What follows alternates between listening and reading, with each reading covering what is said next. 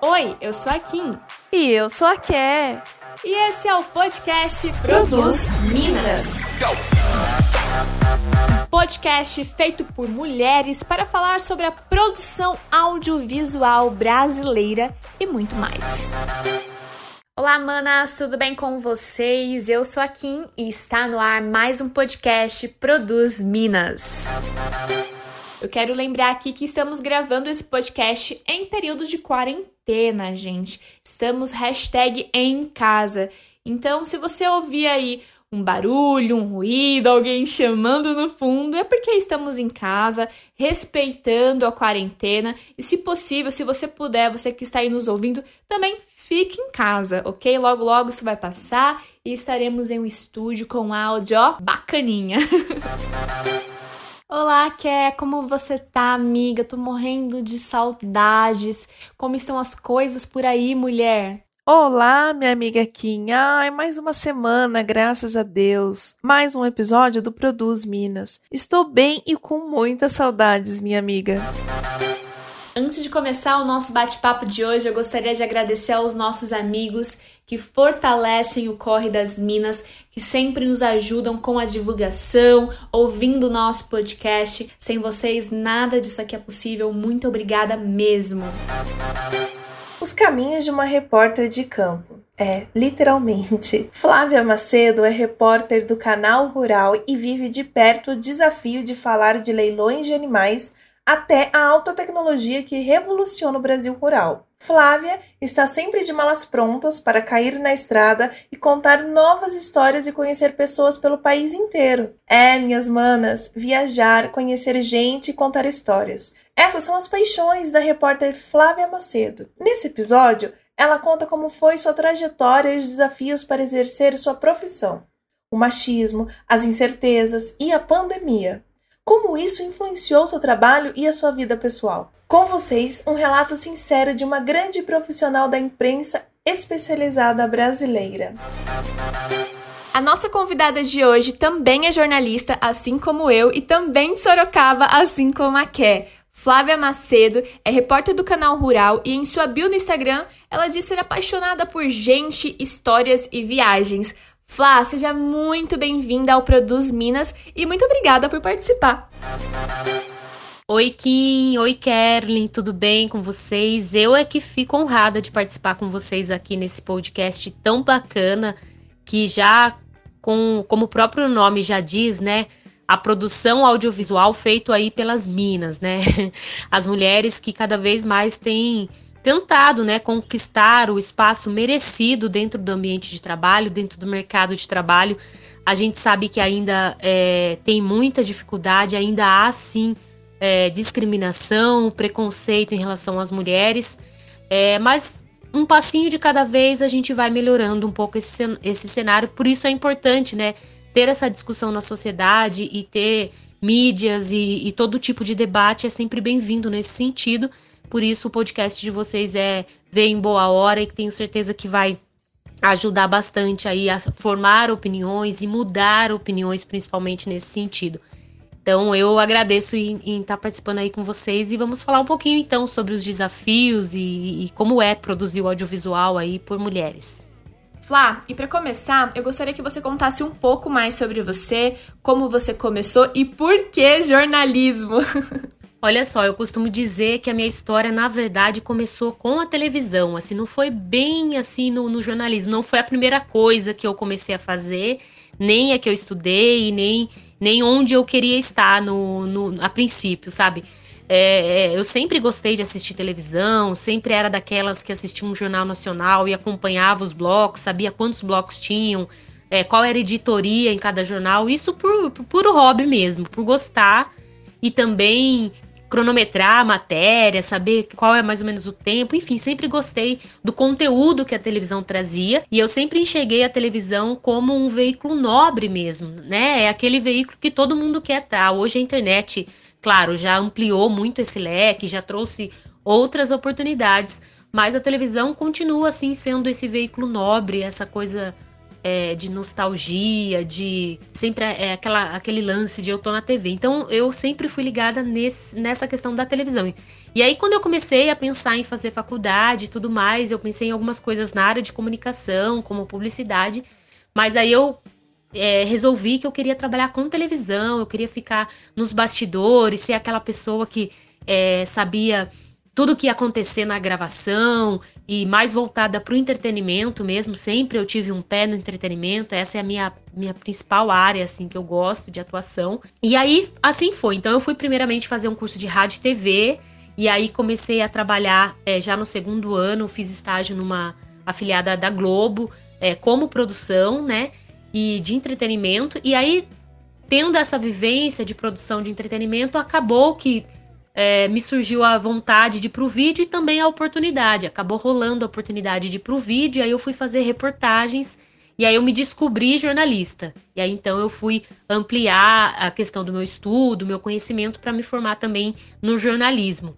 E aí eu me descobri dessa forma fazendo reportagem. Foi aí que eu tive a certeza realmente que até você comentou lá na minha bio no Instagram, tá, né, que eu adoro é, Sou apaixonada por gente, por histórias e por viagens. E é bem isso. E é, e é essa bagagem que eu acabei adquirindo na minha vida como repórter, né? Já faz alguns anos. Em TV eu já tenho 10 anos. E, e na área de reportagem, uns 8, né? Que os dois primeiros ano, anos eu fiquei mais voltada para produção mesmo. É, e aí a maioria do tempo que eu trabalhei como reportagem, até agora inclusive, sempre foi viajando. Então eu viajo bastante nisso, conhece muita gente e a minha teoria é o seguinte: todo mundo tem uma boa história para contar. Às vezes, nem a pessoa sabe que ela tem uma boa história. Então, ela, ela nem acha que ela tem. Mas aí cabe sim o papel do jornalista enxergar essa boa história. Mas a minha teoria é que todo mundo tem uma boa história, sabe? Todo mundo tem. Às vezes, a pessoa tem algum destaque profissional e algum reconhecimento, e todo mundo é, pensa que aquela seria a abordagem, né, para aquela pessoa, mas às vezes conversando e aí entra esse radar, né, que o jornalista tem que ter, abrir esse, esse ampliar esse horizonte dessa visão de enquanto você está ouvindo a pessoa e às vezes você descobre que que a cereja do bolo, o tchan daquela história, não é nem a vida profissional do cara, em que é premiado nem nada. Às vezes ele ele, ele lá atrás ele teve uma mudança profissional, ele teve uma mudança de relacionamento que fez com que tudo é, transformasse. Então eu gosto nesse sentido. Eu adoro mesmo ouvir histórias, adoro, adoro no Uber, conversando, na praça, eu gosto de gente, eu gosto de conversar. E a minha questão, né, na, na, no vídeo foi meio que pelo, pelo acaso, como consequência, que eu fui indo e aí me descobri também realizada nessa questão de você contar a história, né? Você precisa ouvir, precisa entender aquela história e achar a melhor maneira de contar ela, que às vezes são caminhos diferentes para você contar de acordo com, com cada personagem, né? Mas assim, eu sempre fui apaixonada pela televisão. Eu já trabalhei em duas rádios, já trabalhei em produtora, já trabalhei em produtora de casamentos. Casamentos também é, um, é uma escola bacana, principalmente para quem tá começando. Se aprende muito fazendo casamento, porque é tudo ao vivo, né? Você não tem como pedir pro noivo beijar de novo porque você não pegou a cena, porque não. não. É tudo ao vivo. Então eu fiz muito trabalho também em casamento, inclusive com edição. A televisão é a minha paixão. É a minha paixão, sem dúvida.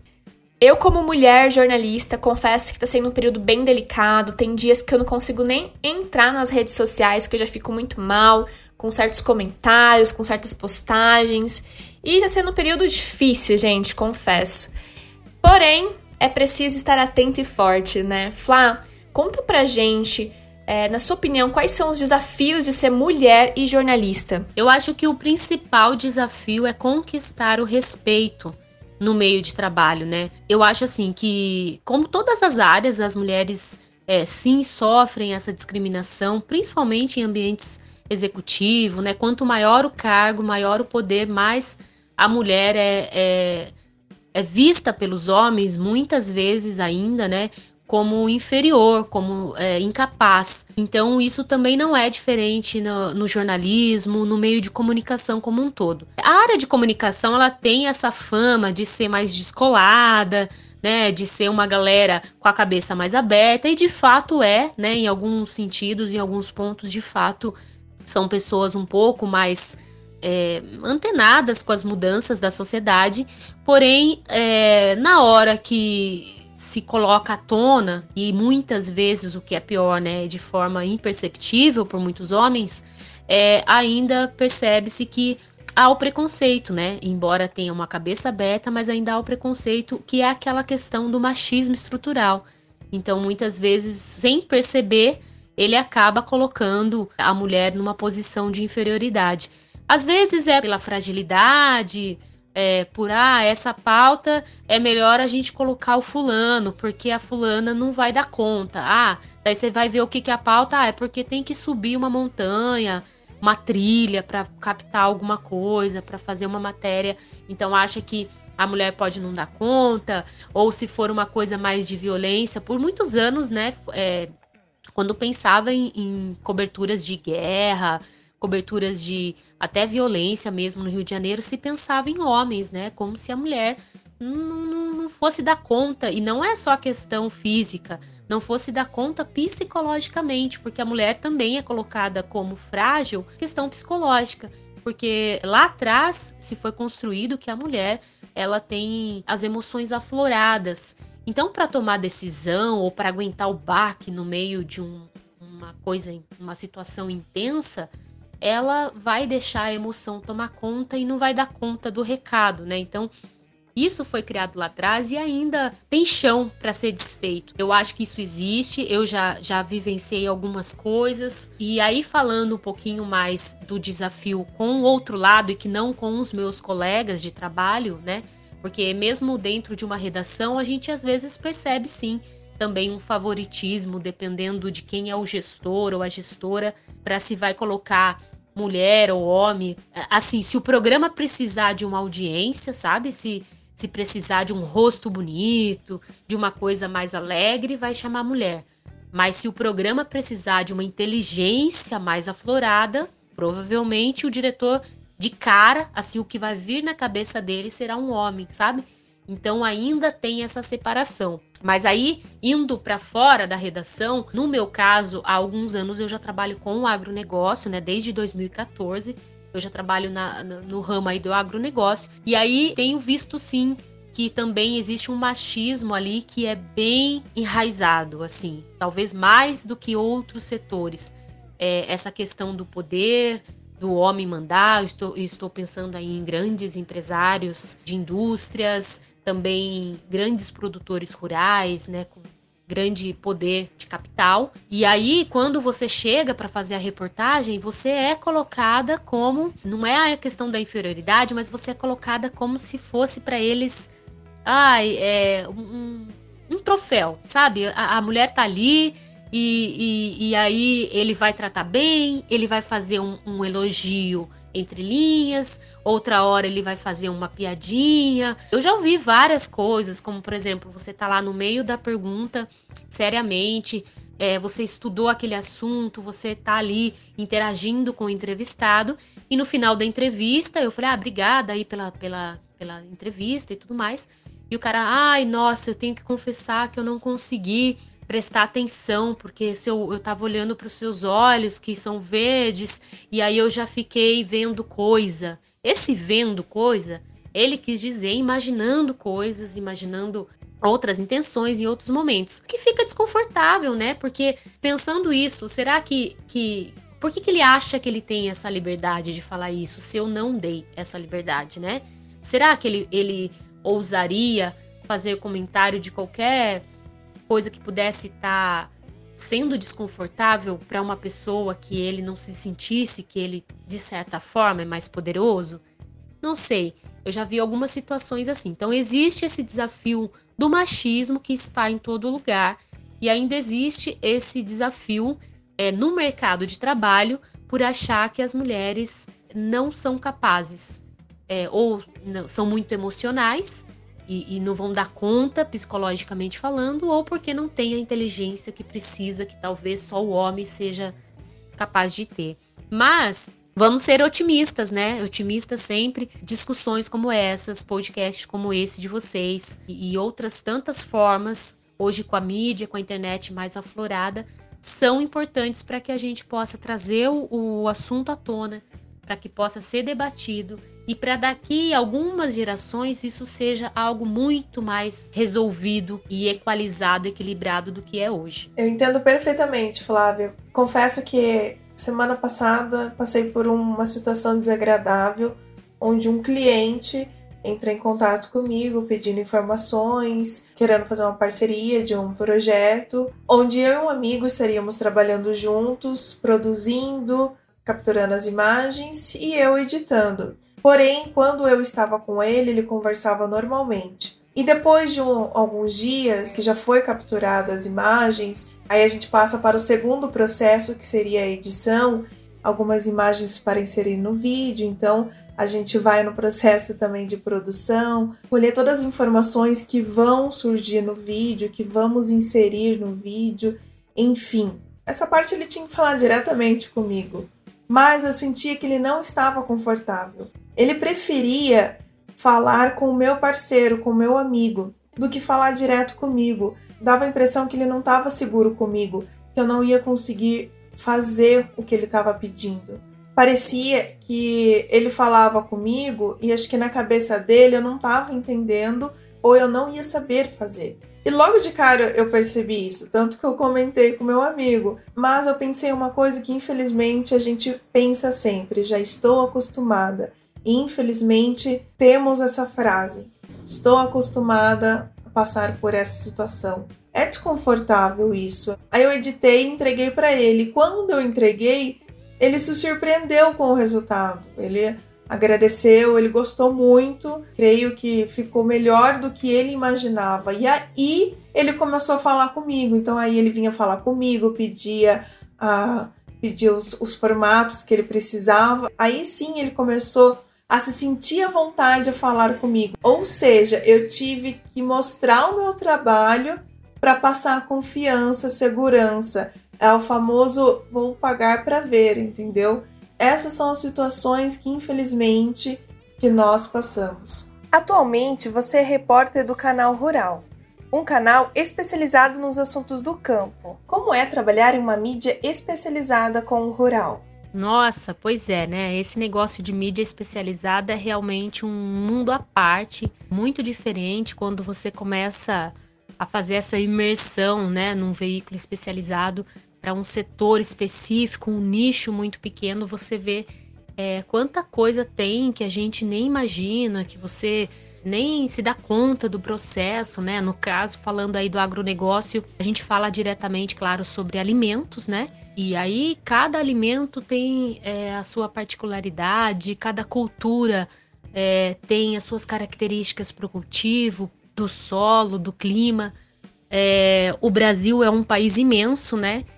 São vários países, né? Vários Brasis dentro do, do nosso país. Então, é, isso, de certa forma, amplia a nossa potência para produzir alimentos, mas também dificulta um pouco a vida do produtor, né? Porque é, às vezes é, o que tem numa região não dá certo em outra e assim vai. Mas é bem legal, eu gosto quando você trabalha numa mídia especializada, como todos os outros setores, né? Você não pode parar de estudar, mas você tem que buscar caminhos para você ir se aprofundando mais, você ir fazendo a conexão, vamos dizer assim, dentro do seu aprendizado é, daquele universo, né? Porque é um universo mesmo.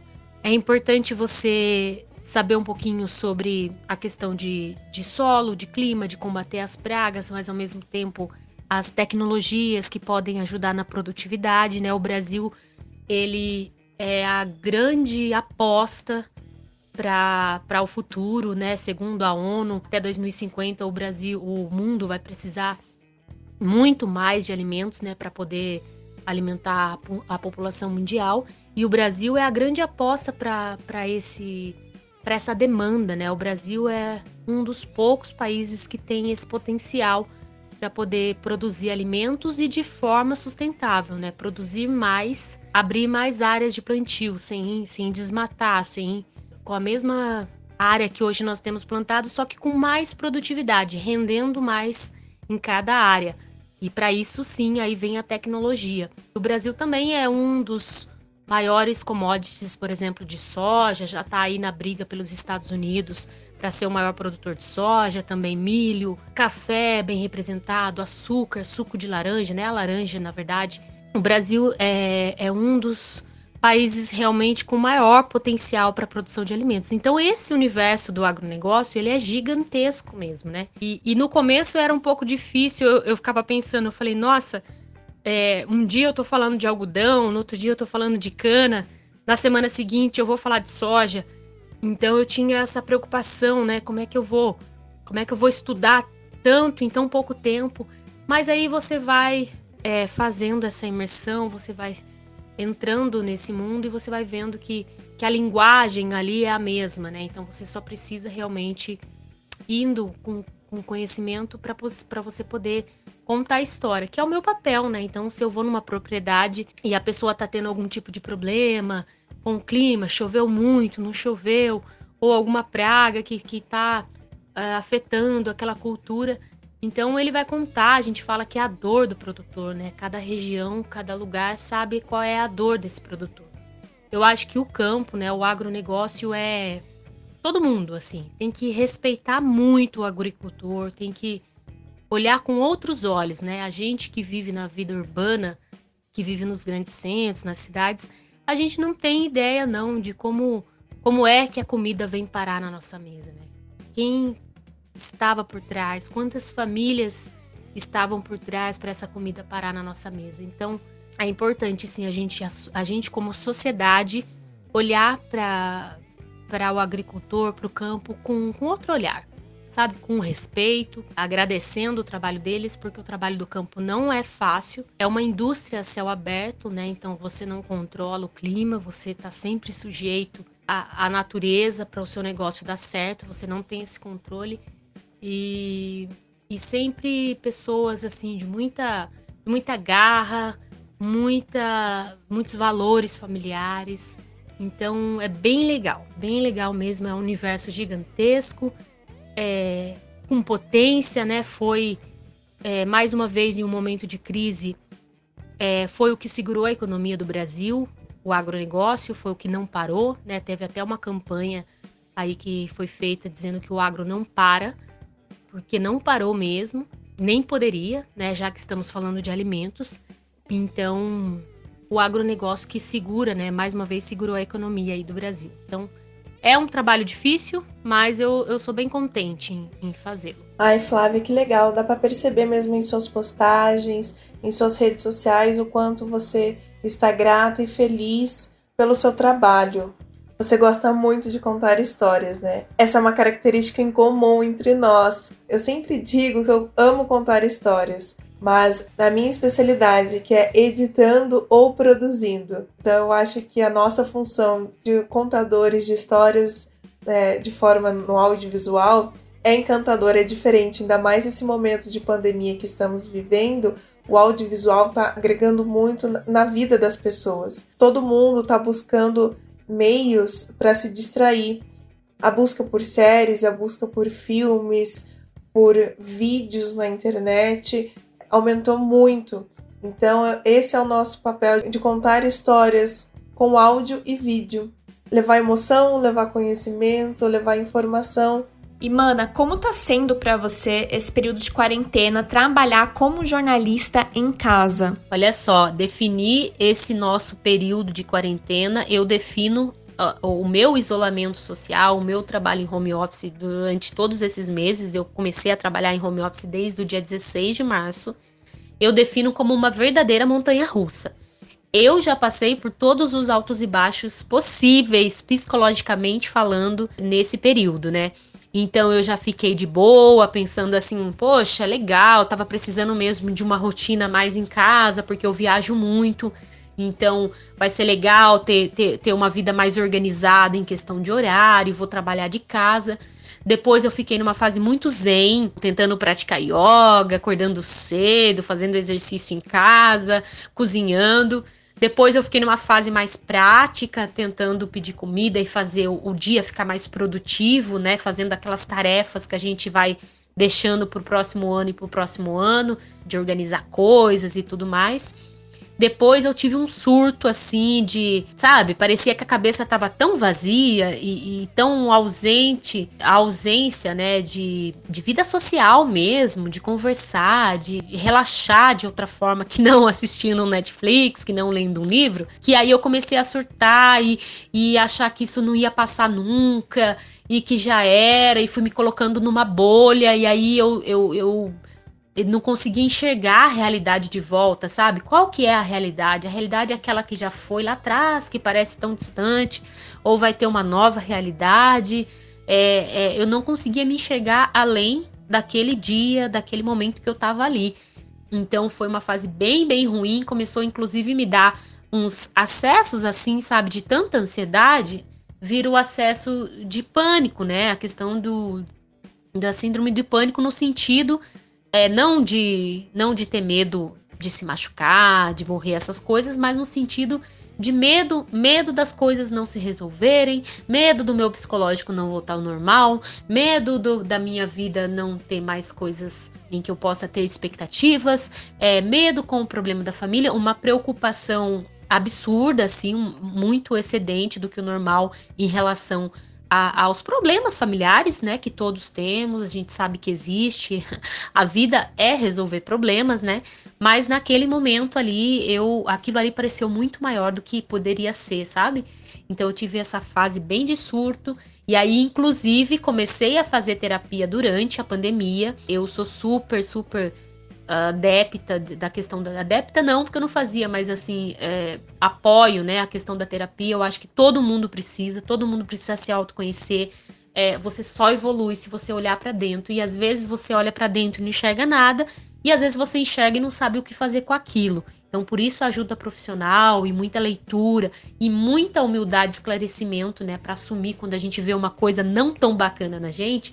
Então eu acho que isso é super super válido e aí, com tudo isso, eu já pensava em fazer terapia há algum tempo, mas foi na pandemia que eu comecei a fazer terapia. Então, aí eu comecei a melhorar também, comecei a voltar à realidade. Hoje é, a gente está começando a voltar aos poucos algumas gravações. Eu ainda estou trabalhando muito de casa, mas já está começando uma viagem aqui, outra ali, sempre com toda a segurança é, necessária, né? Não, é, não são eventos, são apenas gravações isoladas com uma pessoa. Então, tomando todos os cuidados, mas a gente está começando lá no meu trabalho, no canal rural, a voltar às atividades. Então, a cabeça está ficando mais em dia.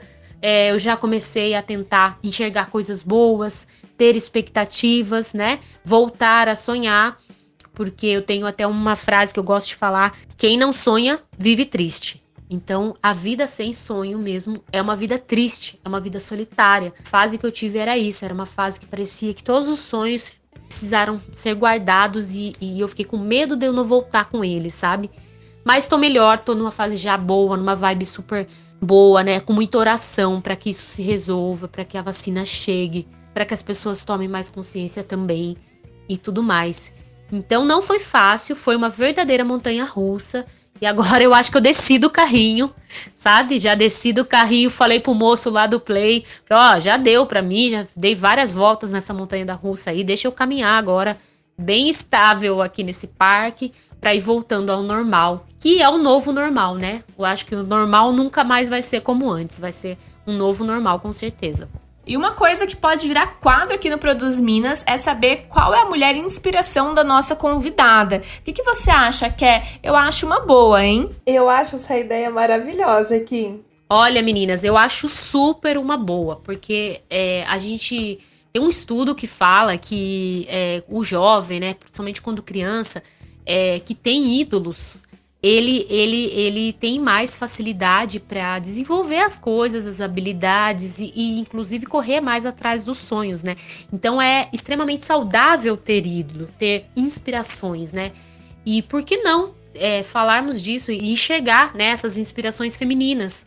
que, que é tão importante, porque às vezes a gente tem muito isso, né? A gente também foi criada nessa questão que a mulher é, ela, ela pode não ter as mesmas possibilidades. Então, às vezes, o nosso ídolo acaba sendo homens. Então, vamos sim fazer da prática o exercício de ter mulheres como, como inspirações. Então, vou começar falando aí duas inspirações: uma na questão profissional e uma na questão, vamos dizer assim, de personalidade, né? A questão profissional de uma ah, pessoa que me inspira é a Marília Gabriela porque eu acho ela extremamente inteligente e extremamente competente na forma que ela conduz as entrevistas, porque é uma forma de mostrar toda a bagagem dela como jornalista, como entrevistadora, mas ao mesmo tempo é quebrando de uma forma muito suave, sabe? Ela, ela, ela não faz aquela entrevista informal, toda solta, mas ela também não faz uma entrevista formal, ao ponto de que fica tenso nem nada, pelo contrário, ela consegue ir levando aquilo com leveza e solta aquela risada dela é, potente no meio da entrevista e deixa o convidado à vontade, sempre com um toquezinho de humor que é dela, né? A gente que segue ela percebe isso também e sempre com muita inteligência. Então ela é a minha inspiração profissional. E, e aí, falando de personalidade, eu sempre não me canso de admirar a espontaneidade da Ivete Sangalo. É, não é à toa que ela tem o título de rainha, porque ela é realmente, pelo menos, né? Todas estou falando de pessoas que a gente conhece pela mídia, mas ela me parece ser extremamente simpática e extremamente ela mesma, sabe? É, se ela tá no Faustão, ela vai ser daquele jeito, se ela tiver no show, se ela tiver num lugar mais sério, inclusive com pessoas sérias, ela, ela tem essa espontaneidade dela, muito humorada, vai do humor aí pra ir, pra ir com, com, com jeitinho humorado, é, cativa a gente, né? É, é uma coisa contagiante mesmo, a simpatia dela. Então, essas são as minhas duas musas inspiradoras. Flávia, você tem alguma influência, digamos, sertaneja na sua vida? Se sim, você acha que isso pode ter facilitado você a entender esse universo? Olha, essa é uma pergunta interessante, porque é, como vivência, eu não tenho nada do campo, né? É, eu sou urbana, nasci numa cidade grande, até considerada grande, né? E que não tem nada de rural, né? Eu, eu, nasci em Sorocaba, que é uma cidade muito mais industrial e é uma cidade já aí com quase um milhão de habitantes. Então não tenho essa vivência, eu nunca cresci no campo, nem andei a cavalo, nem nada disso. Mas eu tenho como referência o meu pai, que trabalhou na roça, né? Ele e minha mãe vieram de uma cidade pequena, sempre tiveram, as famílias tiveram sítios e viviam, né, da agricultura. Então eu tenho essa referência através das histórias que, que o meu pai sempre contou. O meu pai sempre tocou violão. Então o sertanejo para mim é tá enraizado assim. Eu adoro, eu adoro, adoro. Eu adoro uma moda de viola mesmo, assim, de ficar na roda ali da viola. Não sei tocar, né? Infelizmente não tive esse dom aí igual do meu pai. Mas eu, eu, eu gosto de ficar ali na roda, cantando as músicas, cantando as letras, pedindo essa, ah, agora toca aquela. Então eu adoro, eu adoro sertanejo. E, e muito por referência nesse sentido, de, de sempre quando pequena ter essa imagem de aos domingos meu pai reunir na sala com dois, três amigos para tocar violão e sempre tocando sertanejo. Na época, né, anos 90, aí tocando as músicas da época, mas também as músicas mais antigas um pouco. Tinha o Carreiro Pardinho, Liu, é, Pardinho, Liu e Léo e tantos outros artistas aí da época. E aí eu sempre teve essa referência. Então, quando eu fui trabalhar no agronegócio, quando eu cheguei, eu comecei, na verdade, com cavalos, né? Falando aí é, sobre esse universo dos cavalos, depois a agricultura como um todo. E, e aí, quando eu cheguei nesse campo, nessa área rural pela primeira vez, eu já me senti em casa realmente. Sabe, eu nem sei explicar, mas eu já me senti em casa, parecia que eu conhecia o costume daquele povo, parecia.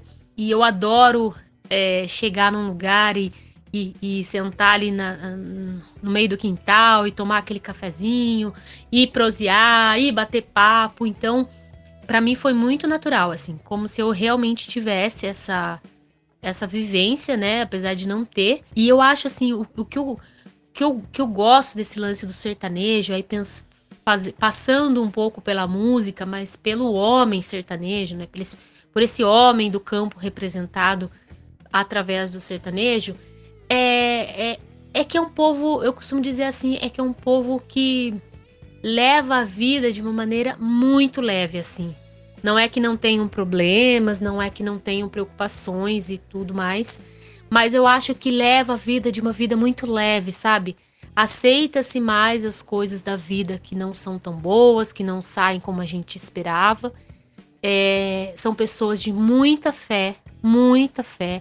E isso é bonito de ver, é contagiante realmente. E pessoas que dão muito valor à família. Então a família realmente é em primeiro lugar, é a base para todo mundo. Todo mundo já tem isso como como certo da vida, sabe? É, é, a importância de se ter uma família, de se formar uma família, de se preservar. Falando do, da, da importância dessa família, seja ela que formato for, mas a importância de se preservar essa família, de se valorizar, de compartilhar. Eu acho que isso é a parte que mais me conquistou, assim.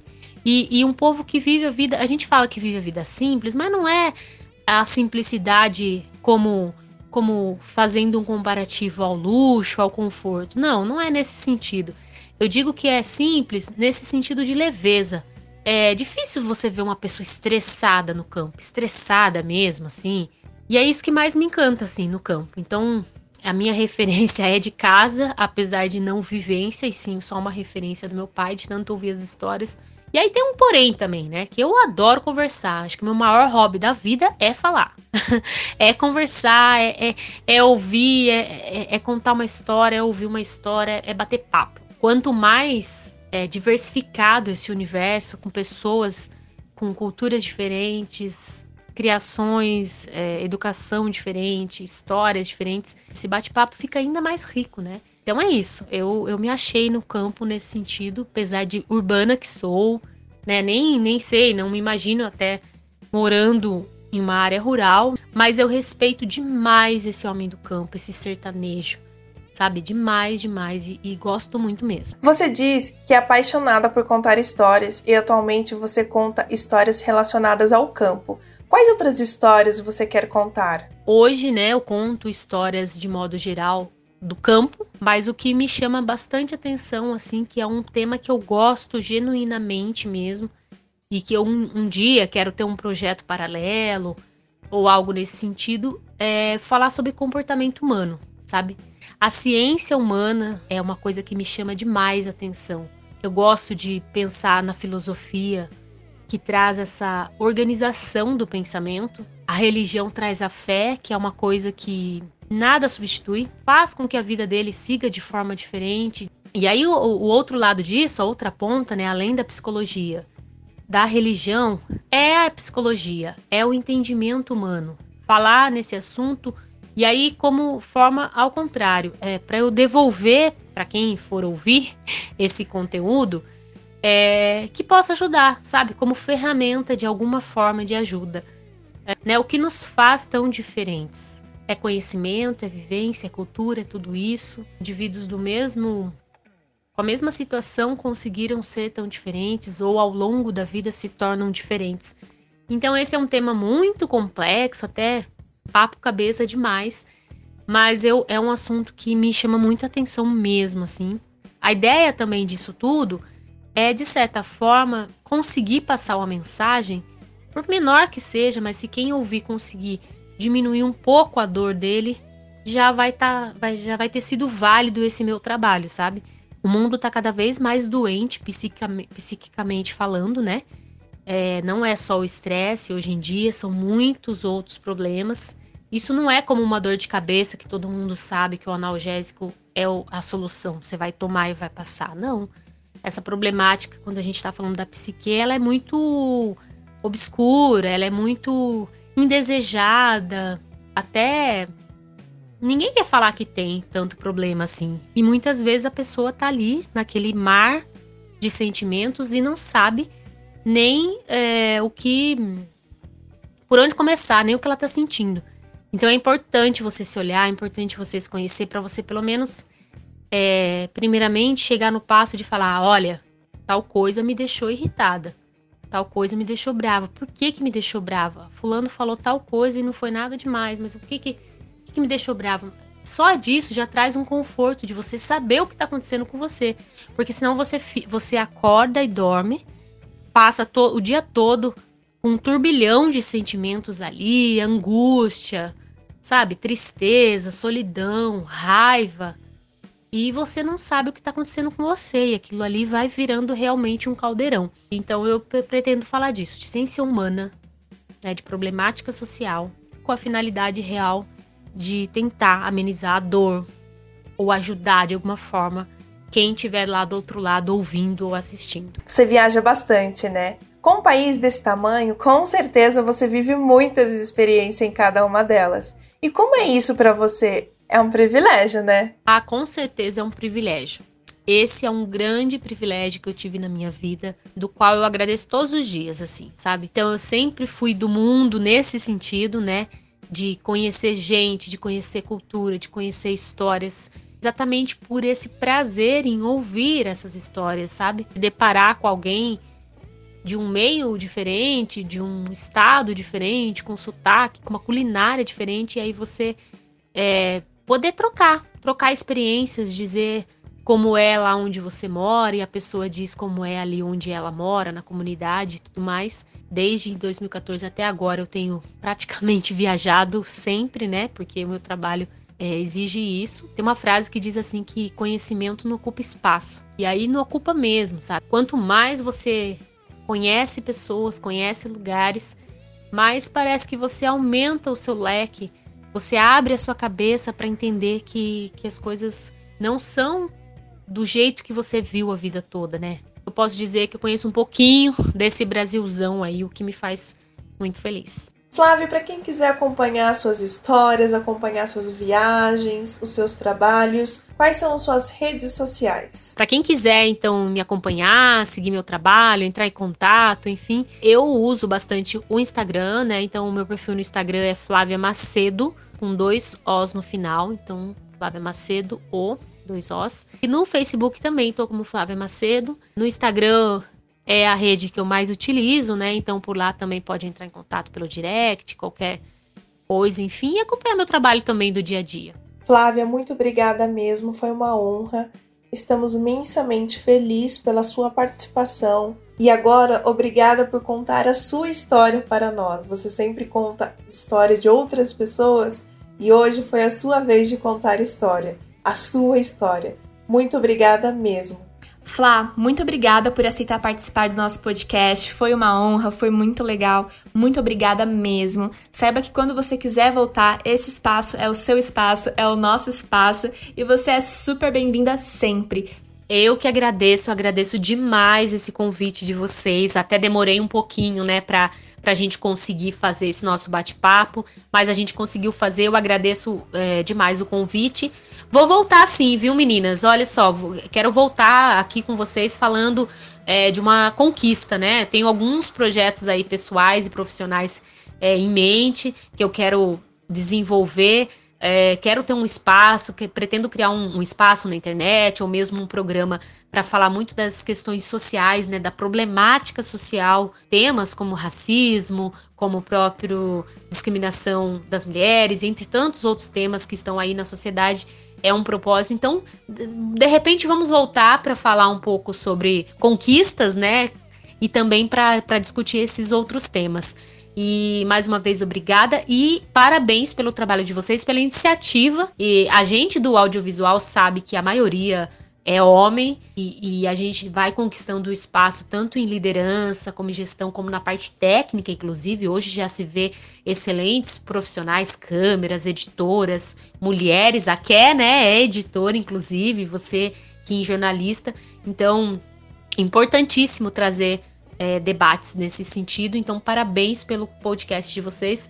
Um grande abraço, um abraço para todo mundo. E é isso, pessoal. Chegamos ao fim de mais um episódio do Produz Minas. Mas não se esqueçam, semana que vem tem muito mais. Força e coragem para vocês. Um beijo, um cheiro da Kim e um beijo, e cheiro da Ké.